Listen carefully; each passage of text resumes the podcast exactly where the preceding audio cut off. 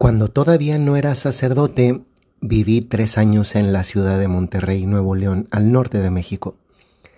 Y mi apostolado principal era de secretaría, porque trabajaba como secretario privado del Superior de los Legionarios de Cristo para esa provincia de México, pero dedicaba un día a la semana para ir al Colegio Irlandés de Monterrey y atender en dirección espiritual a un grupo de chicos.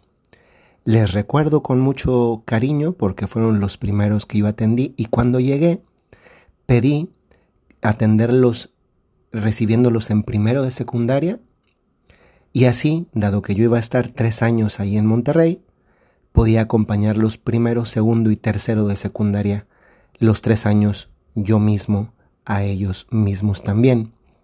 Y efectivamente así fue.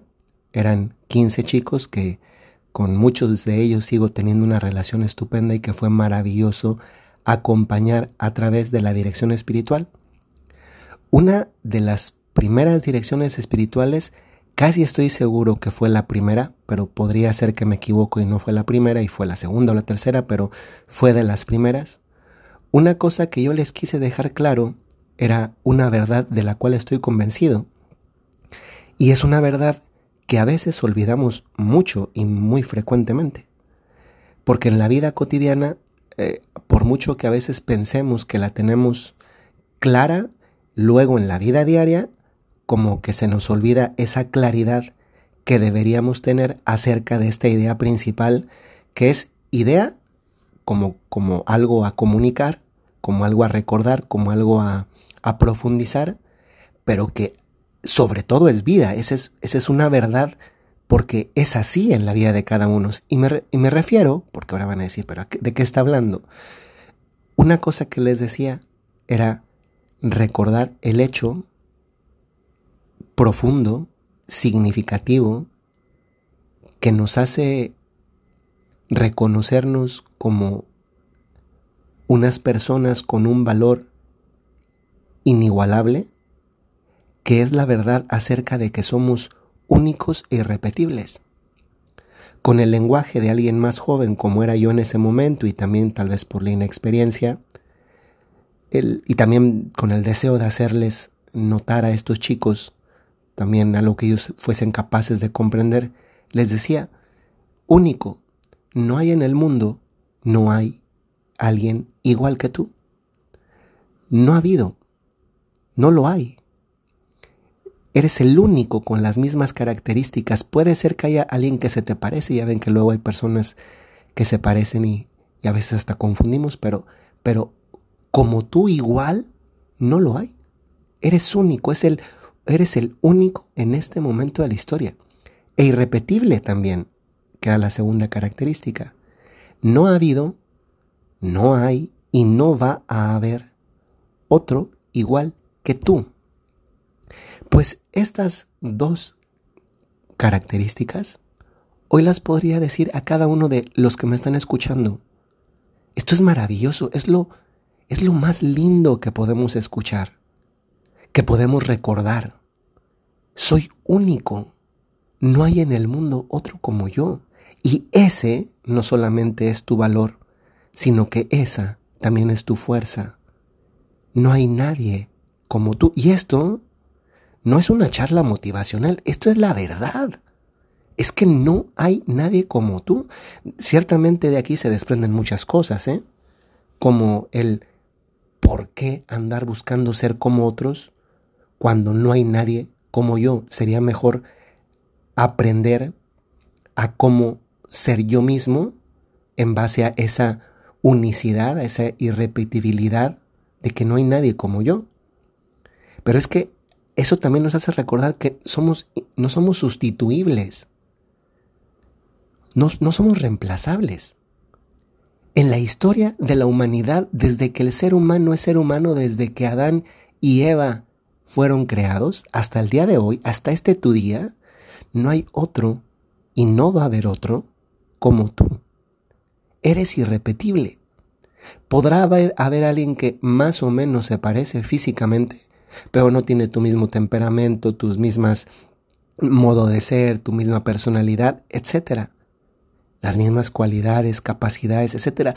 Cada uno es diferente. Y saben, esta irrepetibilidad, esta, este no repetirse para no equivocarme porque está muy complicada la palabra y ya ven que yo grabo el podcast y luego no, no edito, pues el, el que yo no, el que nadie me pueda repetir a mí nos hace pensar en algo que, que pasa del reconocer quiénes somos, el valor que tenemos, el, este llamado a, a redescubrirnos cada uno de nosotros, pasa a un examen de conciencia acerca de cómo tratamos a los otros que también son únicos e irrepetibles. Porque hoy vivimos una cultura de descarte que no solamente es descarte de cosas, hoy también es descarte de personas.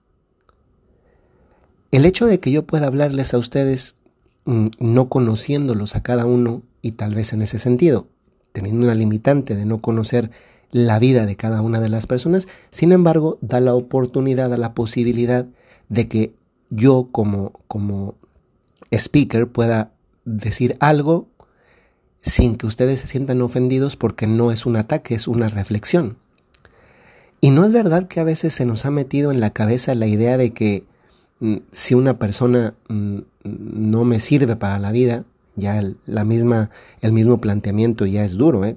como si las personas estuvieran para, para servir, es decir, si fueran cosas, pues entonces la desecho, la tiro o la reemplazo. Esto pasa hoy a un nivel muy específico, voy a decir dos categorías de personas muy, muy, muy específicas.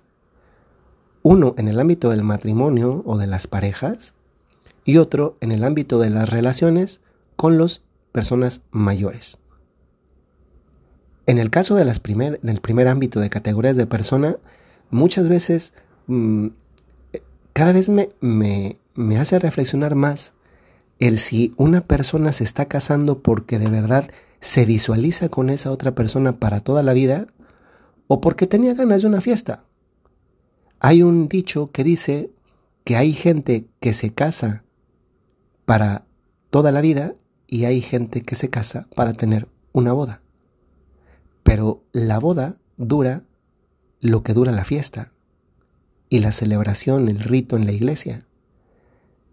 Esa es la boda. El matrimonio es todo lo que viene a continuación del rito en la iglesia. Es todo lo que viene después.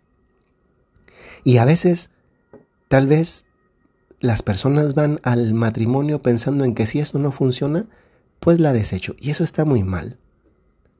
Es verdad que puede ser que casi, casi pocos sean los que se casen pensando en fracasar en el matrimonio. Pues desde luego que si alguien está pensando eso, tal vez pues anda, anda medio errado y tal vez lo primero que, que tendría que hacer sería cambiar la concepción de, eh, de por qué se casa.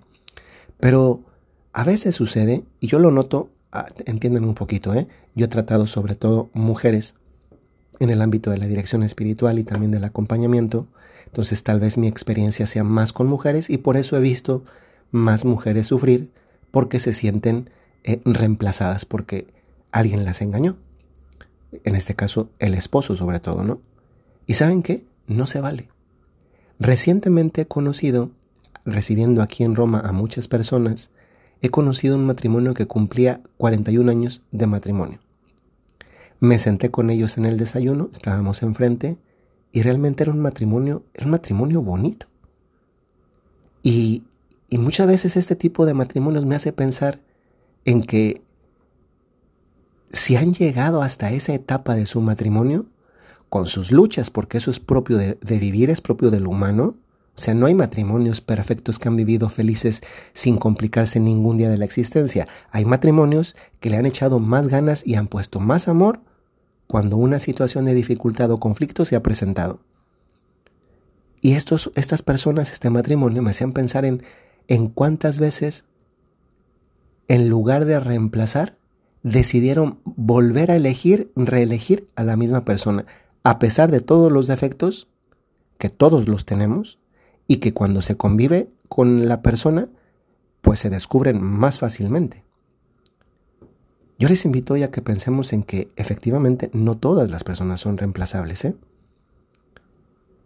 ¿Cuántas veces sucede que reemplazas a una persona por otra u otra persona te reemplaza a ti por otra y después termina con una vida devastada?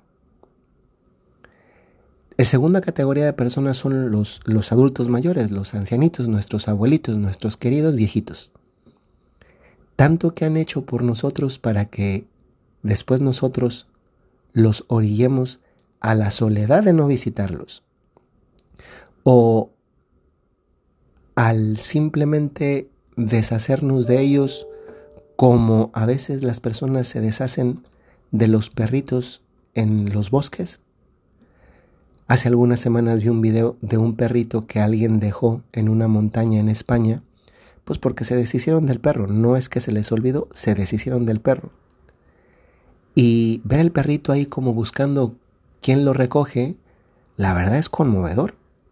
Pues si un perrito es capaz de conmovernos, ¿por qué los ojos de un abuelito o de una abuelita no nos conmueven? Es verdad, puede ser que en nuestras sociedades latinas la sensibilidad hacia los adultos mayores, eh, hasta nuestros abuelitos, sea un poco mejor que la que pueda haber aquí en Europa, en la que les dicen vamos de vamos a visitar Suiza y el abuelito no quiere ir porque dice no, en Suiza me aplican la eutanasia y ya no regreso.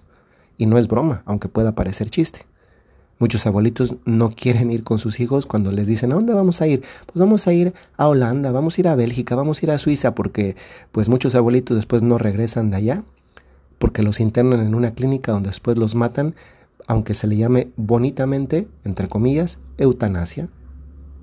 A veces, muchas veces, hoy en día, contra su voluntad, hoy en día se está ampliando en muchos lugares eh, la eutanasia, incluso para menores de edad, cuando los papás ya no quieren o deciden ellos mismos que un hijo ya no tiene sentido su vida. Y eso está pasando hoy en el siglo XXI, en este 2023.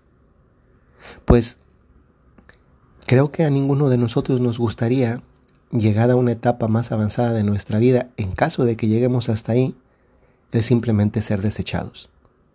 En definitiva, esta es una meditación sobre la cultura del descarte y lo falso que es pensar que las personas son reemplazables. No, tampoco los abuelitos son reemplazables. Pero es que dejemos de lado esas dos categorías, las parejas, los cónyuges, los abuelitos, los adultos mayores, y pensemos en cualquier persona. Es más, piénsalo a la luz de ti mismo, de ti misma. No, no hay personas que uno encuentra dos veces en la vida. Seamos honestos. Hay que tener cuidado con esa idea de que todo el mundo es reemplazable. No. Y lo más maravilloso es que esa persona que no se encuentra dos veces en la vida, también eres tú. Qué impresionante que algo tan tan sencillo como eso con lo que comencé diciendo de que somos únicos e irrepetibles, que quizá lo hemos escuchado tantas veces, queda profundizado de una manera diferente cuando ya no solamente vemos a otros como únicos e irreemplazables, sino que también nos vemos a nosotros de la misma manera. Eso tal vez nos ayudaría primero a encontrar nuestro valor, no darnos menos valor del que Dios nos da y después a aprender a tomar decisiones definitivas antes y a la luz de que no somos reemplazables. Esto, este es el mensaje para el día de hoy en este podcast. Tal vez yo lo digo de una manera muy general, pero estoy seguro que con la luz de Dios nuestro Señor, tú encontrarás la aplicación del mensaje de hoy para tu vida cotidiana.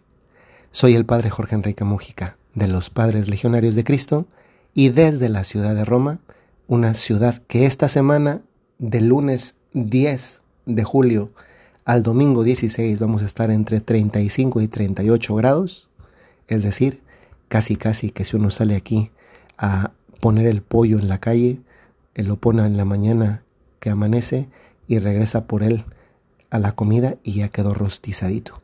Pues desde esta ciudad caliente, húmeda y llena de turistas, Les mando un saludo muy cordial y les recuerdo, como lo hago frecuentemente, si tienes un talento, tienes una cualidad, tienes una misión.